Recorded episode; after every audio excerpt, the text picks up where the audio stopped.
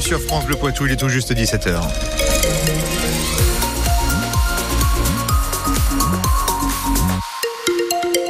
Et à 17h, le petit coup d'œil par la fenêtre avec euh, ce brouillard hein, qui s'invite euh, sur la Vienne et, les Deux-Sèvres ce soir. Un brouillard qui va persister demain tout au long de la journée avec des maximales attendues entre 7 et 10 degrés. Le point complet euh, juste après les informations d'Anne-Livia Tolenti. L'avenir du projet de loi immigration se joue en ce moment. On vous parle depuis des semaines de ce texte porté notamment par le député Renaissance de la Vienne, Sacha Houlier. Eh bien, c'est parti. Les 14 membres de la commission mixte paritaire, 7 députés, 7 sénateurs, sont réunis à huis clos dans une salle de l'Assemblée nationale pour voter. En cas d'échec, le projet de loi sera retiré. Vous pouvez suivre cette actualité en direct sur notre site francebleu.fr.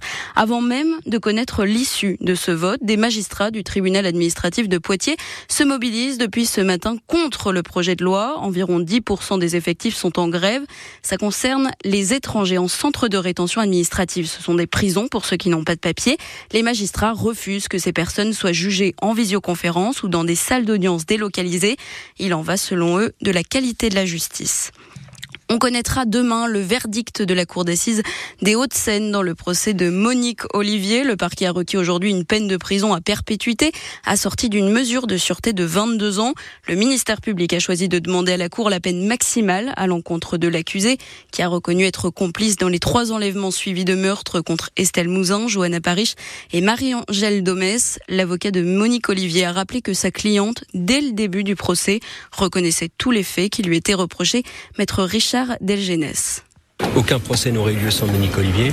Et ces trois affaires sont symptomatiques de ce que, sans les aveux de Monique Olivier, malgré tous les moyens déployés, on n'avait rien contre Michel Fourniret. C'est un dossier où ma cliente reconnaît l'intégralité des faits qui lui sont reprochés, où elle sera condamnée de toute façon. Ça ne servait à rien de plaider pendant des heures pour essayer de dire euh, autre chose que ça. Euh, ce qui m'intéressait surtout, c'était qu'on reconnaisse le parcours de vie qui était le sien aujourd'hui, la qualité judiciaire de ces aveux qui a permis que les procès se tiennent. Cette personne euh, dans le box est une accusée avec une humanité et je pense que on pouvait l'exprimer en tout cas. Monique Olivier sont les aveux. On essaye de lui retirer les aveux et la valeur de ces aveux sont les aveux. Elle l'a fait, elle s'incrimine, elle est sur un parcours où elle va subir des procès, elle le sait, elle pourrait se fermer et ne rien dire.